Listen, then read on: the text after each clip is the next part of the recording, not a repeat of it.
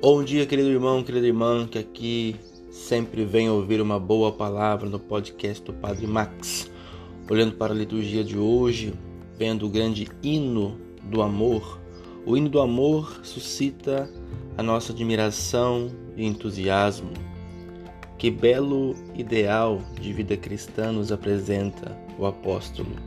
Sentimos, de certo, movidos e agradecidos mas também tomamos consciência do amor que existe entre nós e queremos dar graças ao Senhor por esse precioso carisma.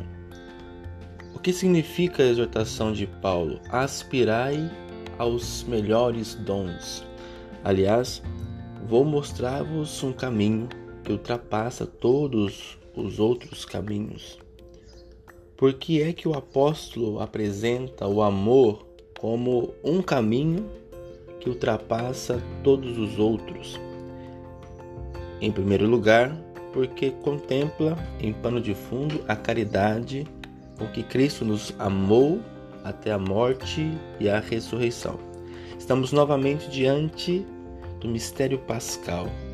É a via crucis que se torna via lucis para quem se mantém fiel as regras do discipulado. Portanto, a lei fundamental é o amor.